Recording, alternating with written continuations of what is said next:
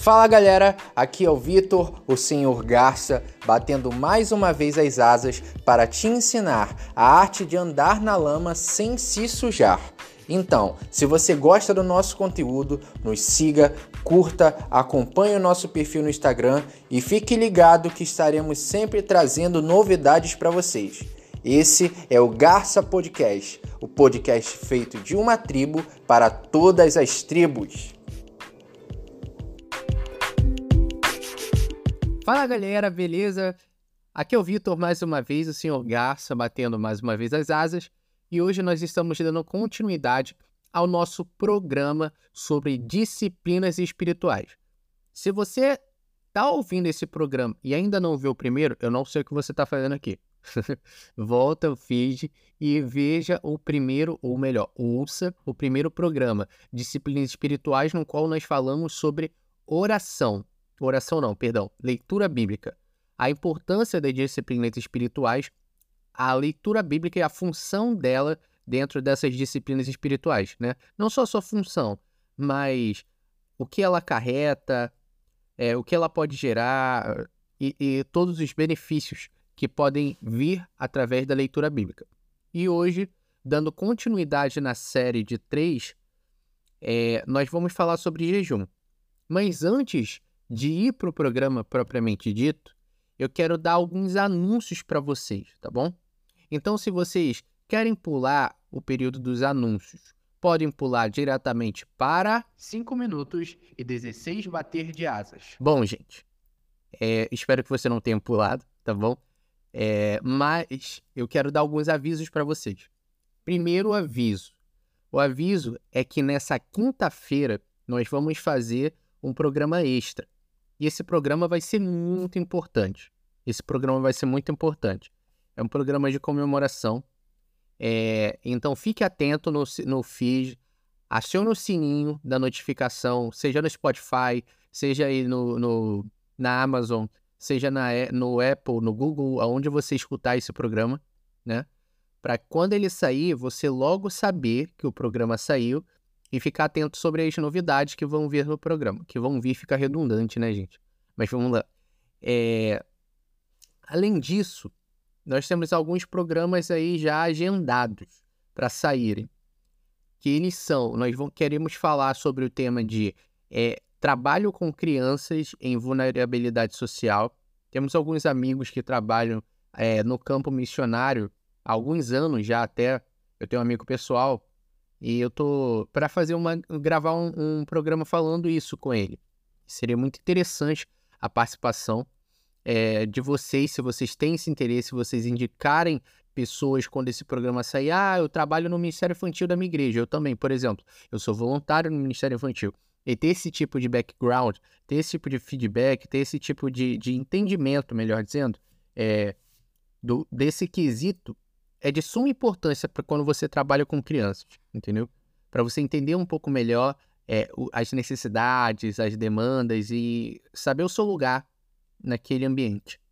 Além disso, nós também queremos, estamos para gravar um programa falando sobre profissões. É, se você já ouviu aqui o Gasto, você sabe que nós temos alguns programas que falam sobre profissões. E nós, o próximo que a gente quer fazer é um programa falando sobre o mercado da tecnologia, os desafios que estão por vir, e vai ser bem legal. Ainda está no papel a ideia, eu, comecei a. Esse programa já era para ter saído, na verdade. Só que os últimos dias têm sido bem corridos, as últimas semanas, na verdade, e eu não consegui alinhar algumas coisas. Eu não consegui alinhar algumas coisas com as pessoas, no plural, que trabalham em vários setores diferentes, em várias empresas diferentes, para nós tratarmos sobre isso. Mas vai ser bem legal, tá bom? Então, se você quiser é, dar ideias, se você quiser dar uma perspectiva, ó, oh, Vitor, fala disso, fala daquilo. Nós já tivemos programas falando sobre coisas que nossos ouvintes sugeriram. Nossos ouvintes pediram, poxa, fala disso, fala daquilo, e nós fizemos programas. Porque, afinal, é, esse programa é para educar todo o povo cristão é para auxiliar o povo cristão e não cristão, na verdade, também, entender o nosso lugar nesse planeta azul e entender que, assim como a garça, nós temos a. podemos usar da capacidade de andar em meio a muitos lamaçais em alguns momentos, mas não sujar nossas penas. E é isso. Se você ficou até aqui, continua acompanhando e agora o conteúdo vai começar propriamente, tá bom? Isso aí, gente. Dando continuidade aqui agora, disciplinas espirituais. Eu não poderia começar falando nesse programa é, sobre disciplinas espirituais sem voltar com uma breve explicação do que, que são disciplinas espirituais propriamente ditas. Se você ouviu o programa anterior lá com o Guilherme, você viu que nós falamos que as disciplinas espirituais são alguns hábitos, né, que o cristão não só pode, mas deve ter para manter uma vida saudável com Deus.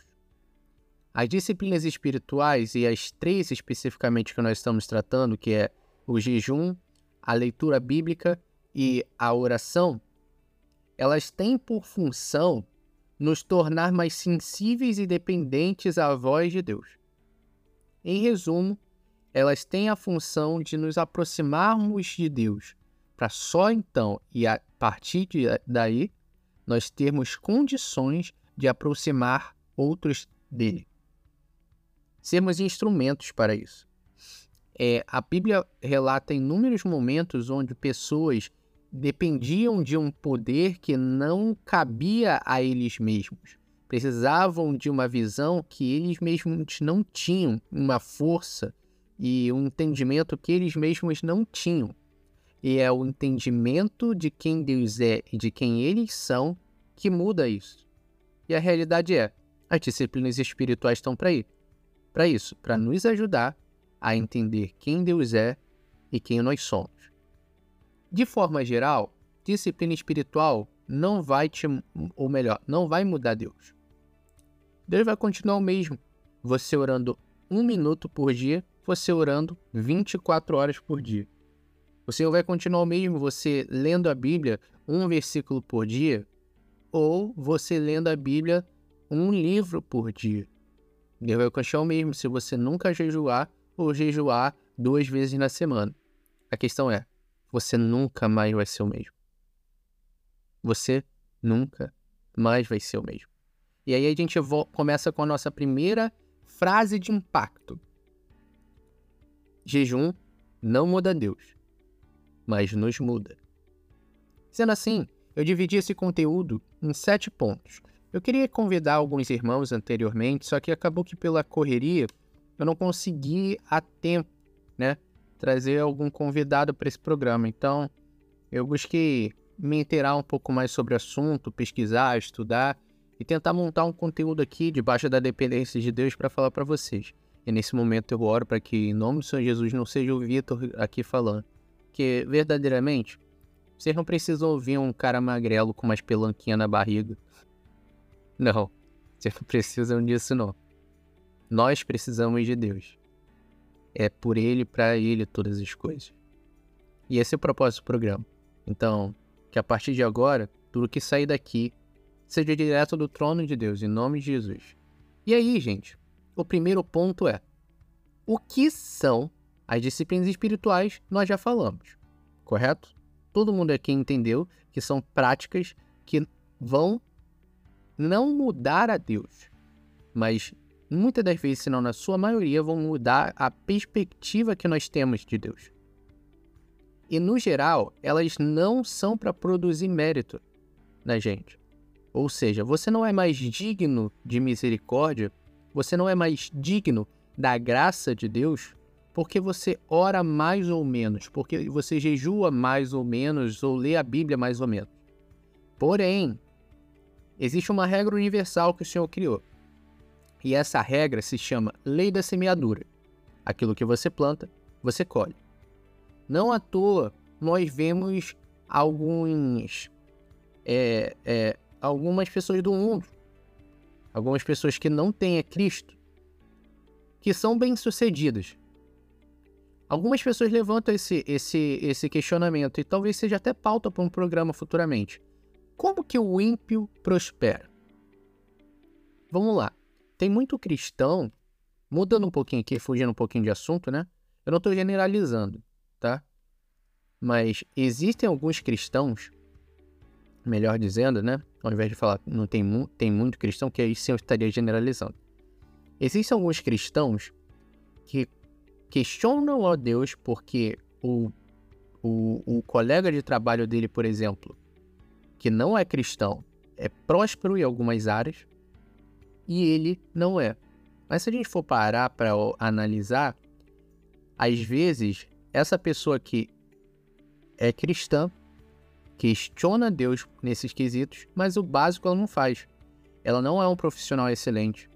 Ela não busca ser é, efetivo no seu trabalho, não busca dar um trabalho, é, é, fazer um trabalho exemplar e verdadeiramente ser cristão em todas as áreas da vida dela. Ela fica encostada numa muleta como se Deus tivesse obrigação, sabe, de abençoar essa pessoa independente do que ela faz. Em contrapartida, dentro desse exemplo, esse amigo dele que não é cristão, que não tem a Deus, ele cumpre com seus deveres acima do, do necessário, é um bom profissional, trabalha, estuda, busca se capacitar e se colocar no mercado. Esse cara está plantando. Certamente, quem planta, colhe. Se o ímpio ou o cristão planta uma coisa, ele vai colher alguma coisa. É claro, temos exceções. Nós sabemos que o mundo não é uma utopia, como eu estou falando, e infelizmente tem pessoas que é, conseguem bens, conseguem dinheiro por meios ilícitos. Mas aí já é outra conversa, já são outros 500. Dito isso, quando a gente faz um jejum e uma oração, nós não estamos é, produzindo mérito, mas estamos plantando. E certamente essa colheita virá, querido. Se você está orando a Deus com mais intensidade, se você está lendo a Bíblia com mais afinco, se você está jejuando com mais fervor, com uma intensidade maior, com uma constância maior, com o intuito de buscar ao Senhor, essa conta um dia vai bater. Você tem a certeza disso. Pode, pode não ser hoje, pode não ser amanhã, mas o Senhor conta as lágrimas, o Senhor conta os fios de cabelo. E se ele conta as lágrimas e os fios de cabelo, ele também vai contar os minutos que você ficou ali de joelho orando. Ele sabe cada detalhe da sua vida. E no momento certo, da forma certa, de acordo com o que ele entendeu, ele vai repor, ele vai retribuir. Mas aí, Vitor, dito tudo isso, o que é o jejum? A gente vai trabalhar aqui, gente, com duas perspectivas, tá bom? O jejum do ponto de vista físico e o jejum do ponto de vista espiritual. Do ponto de vista físico, é basicamente o que?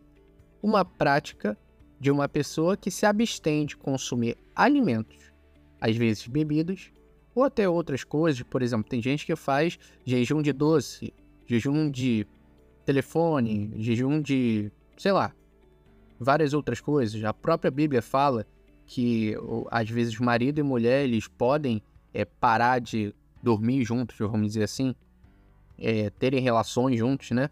Por um determinado tempo, mas só por um determinado tempo, por um propósito. Então, se a Bíblia fala desses tipos de abstenções diversas, é, a gente pode entender que sim, que jejum é se abster de um determinado prazer que a sua carne tem por um determinado período. Essa carne, carne, às vezes é um, lingu... é, é um linguajar muito crentez, né, gente? Mas para quem talvez que não seja desse meio esteja ouvindo, quando a gente fala ah, as coisas da carne, a gente está falando da carne, literalmente, o corpo físico. Que, em regra geral, a grande maioria dos cristãos acreditam que o ser humano ele é dividido em três partes: corpo físico, o espírito e a alma. Basicamente, corpo físico é a matéria, né? O que tem contato com esse mundo material. O espírito é o, o corpo espiritual, o sopro de vida, a energia de vida que o Senhor nos concedeu, que está diretamente ligado Todos estão ligados em si, mas se eu pudesse falar quem está ligado mais com quem, seria o espírito e a alma, né? É... E a alma, normalmente, o entendimento das pessoas é que ela está mais ligada com a sua identidade, com quem você é, a sua essência, entendeu? É, sendo assim, sendo assim, o jejum ele vai trabalhar de maneira que vai enfraquecer desse corpo físico e espiritual, ele vai enfraquecer o físico para que o espiritual tenha uma sensibilidade melhor, visto que existem versículos que dizem que o espírito já está pronto, mas a carne é fraca. Eu vou até abrir esse versículo aqui agora. O espírito está pronto. Mateus 24, 26, 41, tá bom? Se você abrir a nossa Bíblia, você vai ver que Jesus falou para os discípulos: Vigiai e orai, para que não entreis em tentação. Na verdade, o espírito já está pronto, mas a carne é fraca. E aí que o jejum entra. O jejum entra para que você esteja esmurrando literalmente essa carne, literalmente não, né? Esmurrando, assim como Paulo falou que esmurrava a si mesmo para que a carne não sobressaísse, mas que para que o Senhor sobressaísse. Então, em, em, em meios gerais, o jejum tem essa função. Só que no quesito físico, ele vai trazer alguns benefícios, sim, que são, como é que eu posso dizer, produtos naturais de um jejum. Você, quando a gente fala de jejum, nós vemos jejum dentro do cristianismo, nós vemos jejum no hinduísmo, nós vemos jejum no budismo, nós vemos jejum é, na nutrição. Alguns, jeju, alguns nutricionistas indicam, alguns fisiculturistas fazem é o que eles chamam, se eu não estiver errado, de jejum intermitente, enfim, porque é, tem uma função nisso tudo. Tem uma função nisso tudo. Tem um, um como eu falei, um subproduto que é gerado pela prática do jejum. Porque se a gente for parar para olhar em âmbito geral, o ser humano, quando cresceu, ele não nasceu com iFood é, no celular, ele não nasceu em um lugar que tinha um McDonald's em cada esquina, vocês concordam? Se a gente parar para olhar em âmbito geral, é, o ser humano ele cresceu em meio a uma floresta, onde ele tinha que caçar, ele tinha que trabalhar, os relatos históricos apontam que o, a sociedade como toda fez com que o homem ele saísse de uma sociedade, de um grupo nômade, né, que fica num lugar, pega todos os recursos daquele ambiente e depois vai para outro lugar para pegar outros recursos e passou a ser sedentário, a começar a criar, a começar a ter gado, a começar a plantar e assim sucessivamente. É, Sendo assim, esse homem que. Esse ser humano, melhor dizendo, que cresceu caçando, a gente não pode ser é, positivo o suficiente ao dizer que ele caçava todo dia e todo dia ele conseguia comida. Dificilmente. Sim, principalmente quando a gente fala de, de, de grandes populações. Nem sempre toda a população tinha comida. Então, é natural dizer que nem sempre o ser humano ele comia todo dia. Então é natural do organismo do ser humano que ele tem intervalos entre alimentações. No que diz respeito à Bíblia, o jejum ele começou no Yom Kippur, salvo engano. Está lá em Levíticos, capítulo 23, versículo 26 ao 29, que é o chamado dia da expiação, né? Que, de acordo com a tradução judaica, ele só pode ser é, feito por um judeu a partir do momento que esse judeu ou essa judia fez o Bar Mitzvah, né, que é a, a comemoração da maioridade, vamos dizer assim, de, um, de uma quando a pessoa sai da fase de criança para alguém que tem mais entendimento sobre a vida e afins. Depois a Bíblia fala de mais outros quatro jejuns anuais, mas no geral é, o primeiro jejum citado na Bíblia foi em Levítico, o dia da expiação.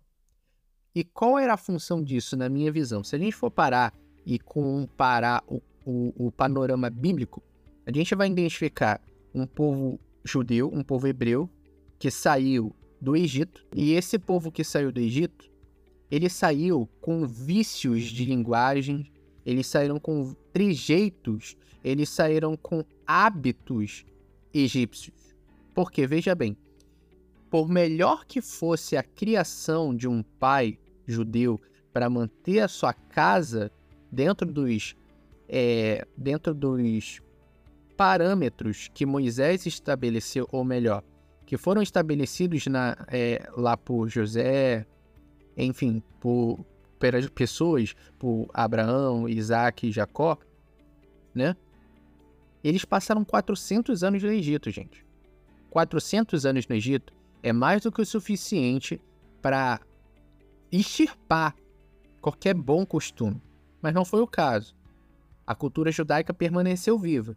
Porém, ainda existia muito Egito no coração daqueles homens e mulheres quando eles saíram daquele local.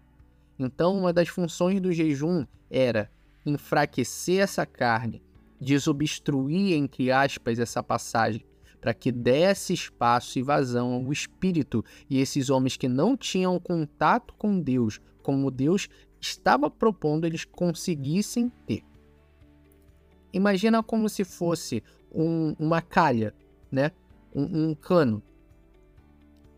Numa ponta do cano tem uma pessoa com um balde. Na outra ponta do cano tem alguém com muita água. Esse alguém é Deus, ok? E essa outra pessoa na ponta ali com o balde é você. Quando a gente tá com a carne muito viva, vamos dizer assim, quando a gente está com os pecados aflorando a flor da, a, a flor da pele, é como se esse cano tivesse cheio de folha, cheio de, de mato, cheio de coisas que vão obstruir e aquela água dificilmente vai chegar ou não vai chegar, porque o cano não vai permitir. A função do jejum é como se você estivesse limpando esse cano, né? E limpar esse cano gera efeitos no corpo físico e no corpo espiritual. Lembra que eu falei que somos divididos em três? E temos dois corpos que são diretamente influenciados pelo jejum? O corpo físico, diretamente, de cara, quando você começa o jejum, você já começa a sentir perda de peso. Não, não no mesmo momento, tá? No mesmo instante. Não vem, ah, agora eu vou, vou bater a meta do verão, vou começar a fazer jejum. Não é exatamente assim também, né? Mas com, de, com determinado tempo, com determinado é, ciclos mais longos, períodos mais longos que você acaba fazendo, né? Acaba sim gerando uma perda de peso. Além disso, você melhora a sensibilidade para insulina, você melhora a sua saúde cardiovascular, você melhora a função cerebral. Essa, esses períodos curtos ou longos, que são relativos de pessoas para pessoa, né? é, sem alimento sólido ou até é, líquido, mas sem alguma coisa que vá nutrir o seu corpo por aquele momento e o seu corpo ter que trabalhar, eu, eu acho que é autofagia o nome que se dá, gente, quando o corpo basicamente começa a, a consumir os depósitos de energia que, eles têm, que ele mesmo tem, entendeu? É por isso que quando a gente é, estuda a ciência, a gente vê que uma pessoa que fica é tantos dias sem comer, ela não vai morrer. Por quê? Existe esse termo chamado autofagia, salvo engano. Se eu tiver errado, eu vou colocar aqui na edição. Que basicamente, se o corpo ele quer comer, ele vai lá naquela reserva de insulina ou alguma coisa que ele guardou em algum órgão seu, por exemplo, no fígado. Ele vai lá nas, nas, nos pneuzinhos, sabe? O pneuzinho que às vezes você pode ter aqui do lado na barriga, é, debaixo do braço, enfim ele começa a consumir essas reservas de gordura para se manter em pé, para se manter em pé. E fazendo isso, gera-se alguns benefícios. E no quesito espiritual, propriamente dito, a gente pode entender que alguns benefícios naturais que são gerados são o enfraquecimento da carne, que nós já tratamos, o fortalecimento do espírito frente a demônios e a ênfase na dependência divina. Como assim, Vitor? Eu fico mais forte quando eu quando eu eu tenho mais fé, eu tenho mais poder quando eu tô jejuando? Eu diria que não. A gente vai tratar isso é, mais para frente. Por quê? Quando a gente fala de poder, na minha visão, tá? Se você acha que isso tá errado, manda lá uma mensagem no Garça Podcast. É, na minha visão, quando a gente fala de poder para expelir demônios, nós não estamos falando de poder do Vitor. Nós não estamos falando de poder da Viviane, da Gabriela, do, do, do Paulo, da Bruna. Não. Nós estamos falando de poder divino. E o poder de Deus, ele não aumenta, ele já é. A autoridade de Deus não é maior ou menor, ela já é. A grande questão é a consciência de quem nós somos e de quem Deus é, que o jejum proporciona. E tendo essa consciência maximizada, automaticamente você vai conseguir exercer essa autoridade de forma mais excelente. Minha visão. Além disso, é, como eu falei, ele dá ênfase na dependência divina. Ele enfraquece a carne. Mas o enfraquecimento da carne, só vale ressaltar, gente, que ele não se resume ao jejum. Porém, o jejum é uma grande ferramenta para isso. Mas aí você talvez possa se perguntar: Poxa, Vitor, legal.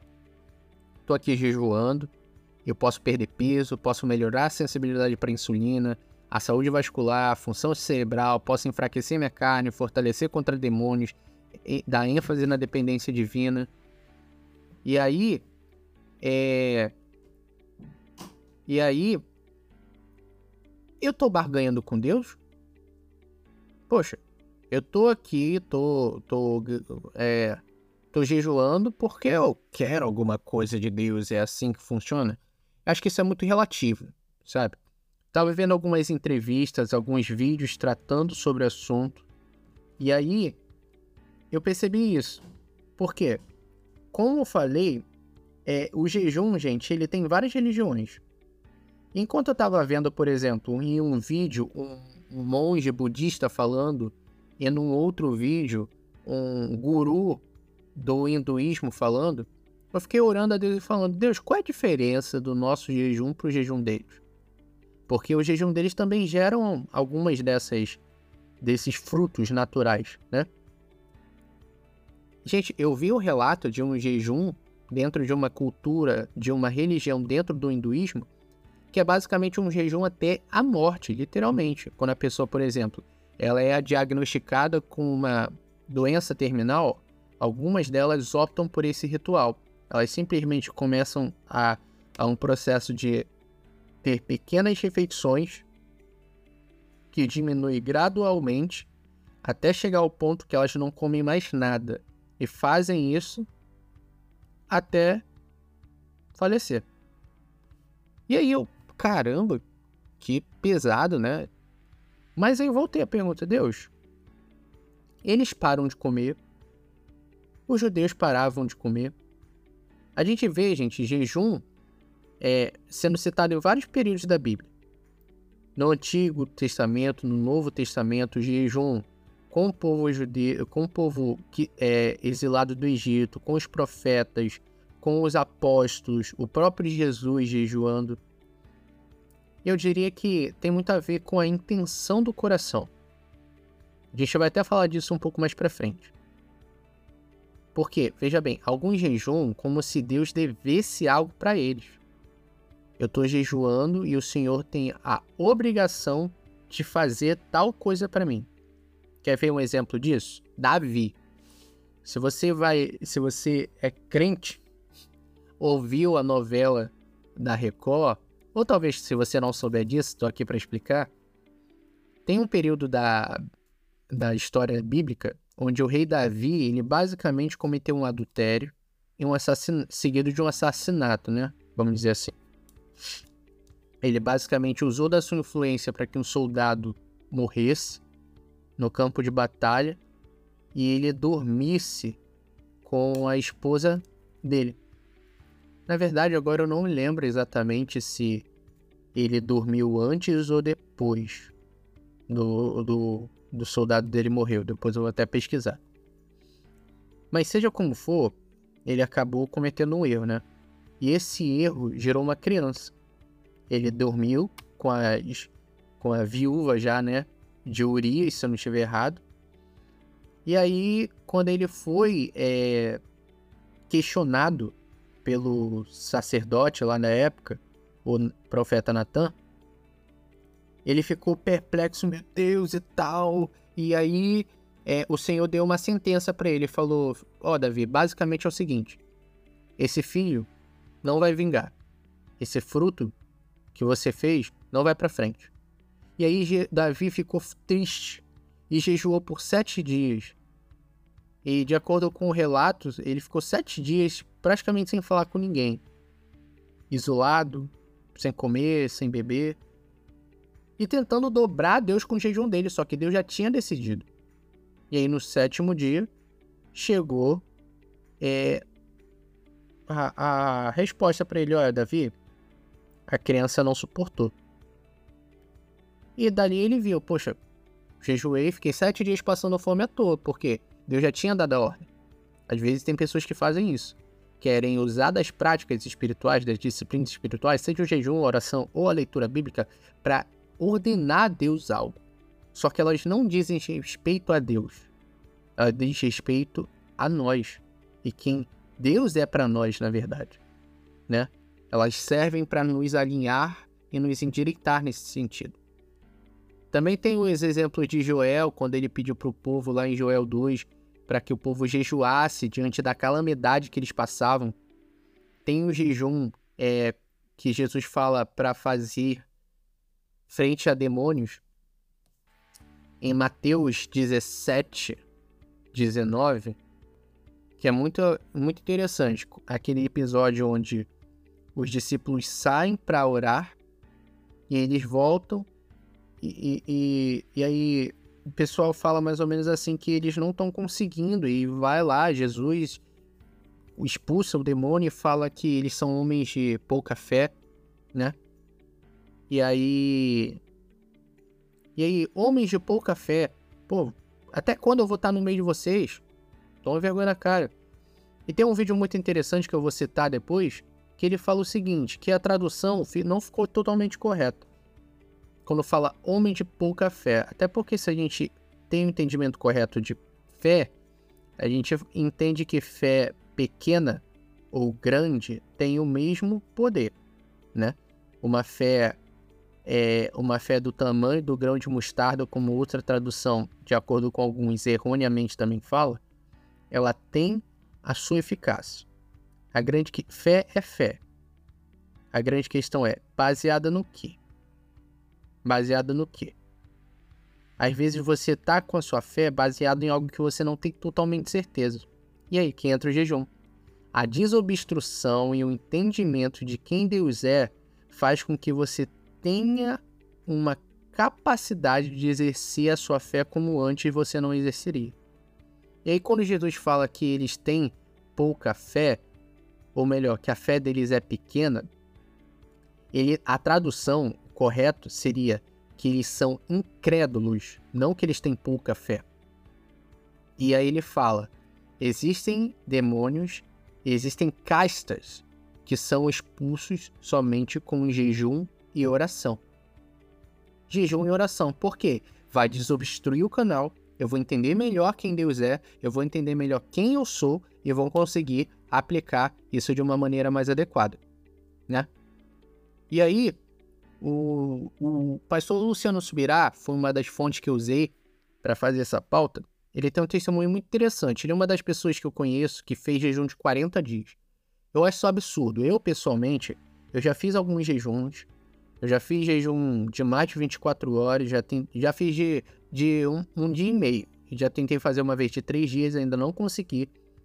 Quando eu fui escrevendo essa pauta, eu fiquei com vontade de fazer o jejum. E eu vou começar a trabalhar melhor essa questão. Só não comecei agora porque eu tô num período de um, um fim de ciclo aqui de uma preparação para uma prova de corrida. E eu vou esperar esse período passar para conseguir organizar isso, né? E aí ele fala assim, ó, o relato dele, abre aspas pro Luciano Subirá. Quando você começa, deixa de fazer uma refeição, você já começa a sentir desconforto, pois o corpo começa a sentir falta das substâncias como glicose. Com essa falta, ele vai buscar uma nova fonte de energia, o glicogênio, que fica normalmente no fígado e nos músculos. E no máximo em três dias, até que a cetose, que é quando o corpo começa a comer as reservas de energia, né? me corrigindo lá atrás, é, depois de certo tempo, você até começa a deixar de sentir fome. Isso é um relato dele falando sobre o jejum de 40 dias, que ele falou que fez com orientação médica, com acompanhamento médico, tá bom? E aí você pode ver todo esse relato, gente, no vídeo Minha Experiência de 40 Dias de Jejum, lá no YouTube, do pastor Luciano Subirá. E o último ponto que eu queria tratar com vocês, para ser objetivo, é como nós devemos agir durante o jejum.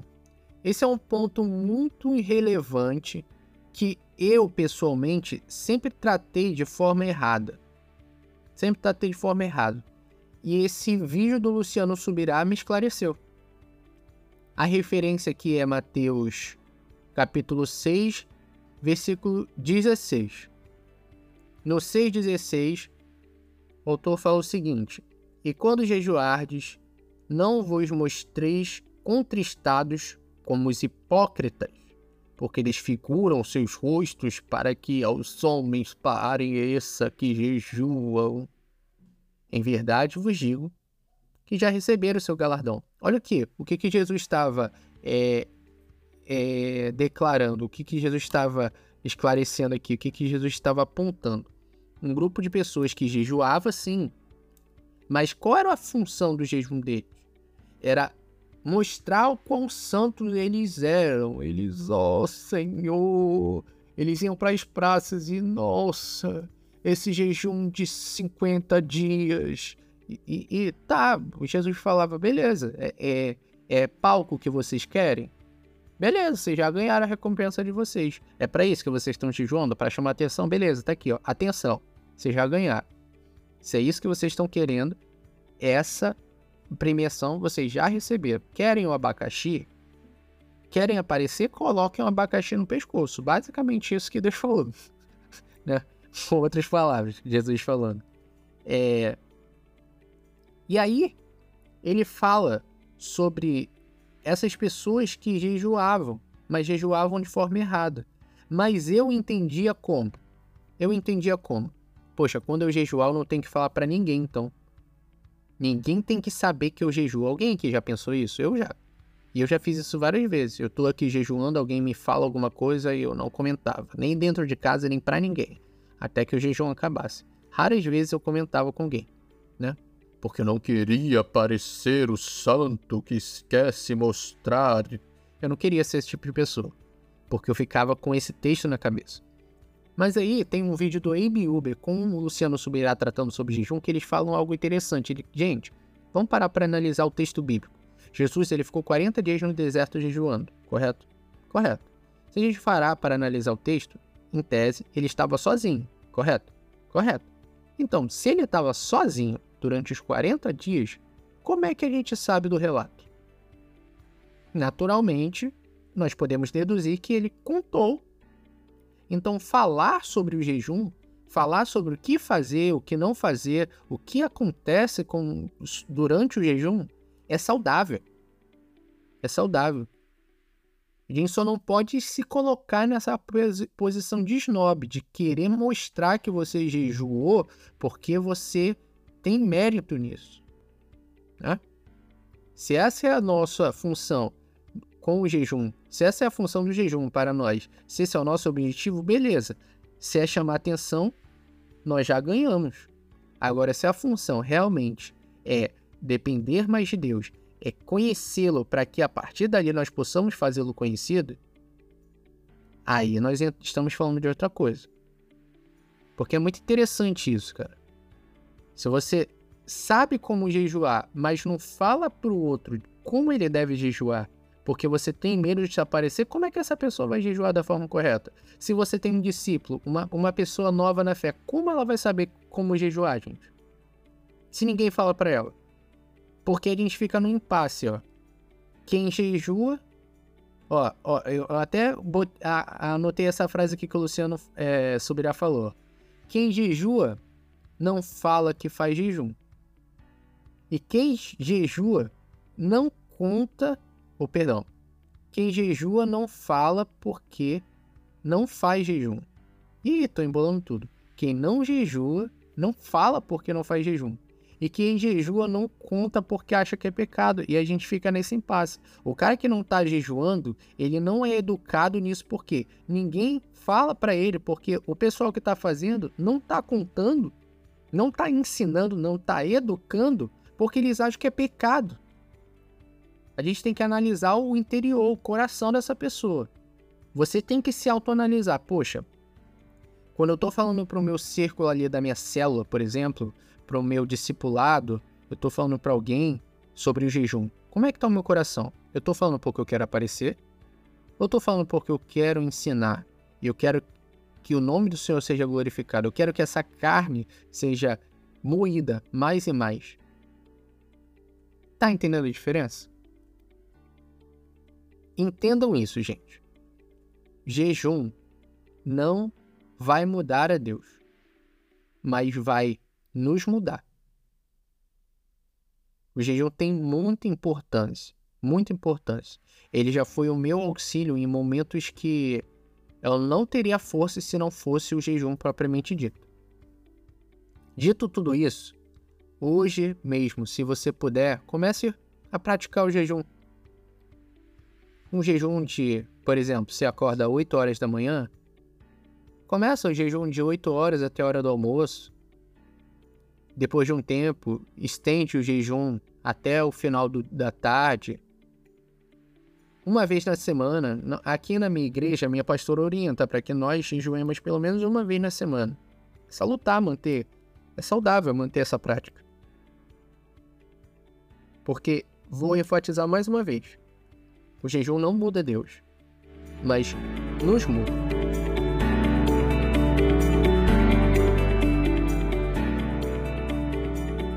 Por fim, eu queria deixar duas indicações. O livro Cultura do Jejum, livro do Luciano Subirá, que fala sobre esse assunto, né? Eu queria também falar sobre o vídeo que eu falei do Abe Uber do Luciano Subirá. O que é jejum? É um vídeo muito didático, muito explicativo, que eu acredito que vai ajudar muito a vocês. Gente, não vou me alongar mais. Eu tô aqui falando sozinho na frente do microfone de duas telas de computador há mais de 40 minutos. E daqui a pouco eu tenho que ir lá para a igreja cuidar das minhas crianças. É... Agradeço você que ficou até aqui. Fique atento, tem muita novidade aí vindo no Garça Podcast. Pratique as disciplinas espirituais para que não seja você quando as pessoas olhem para ti, mas quando as pessoas olharem para você, elas vejam o que o autor de Atos viu no rosto de Estevão. Elas vejam o que o povo que saiu do Egito viu no rosto de Moisés quando ele desceu do monte. Que elas vejam o brilho que só o Senhor pode emitir e que esse brilho esteja vindo de ti, porque você vai estar diretamente ligado a Ele, sendo um, literalmente um espelho do Senhor por onde quer que você passe. Valeu, gente. Fiquem com Deus.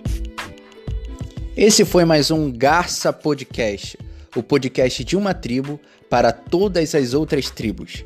Se você quer nos acompanhar, siga os nossos perfis no Instagram arroba Garça Podcast e arroba Palmeira Vitor.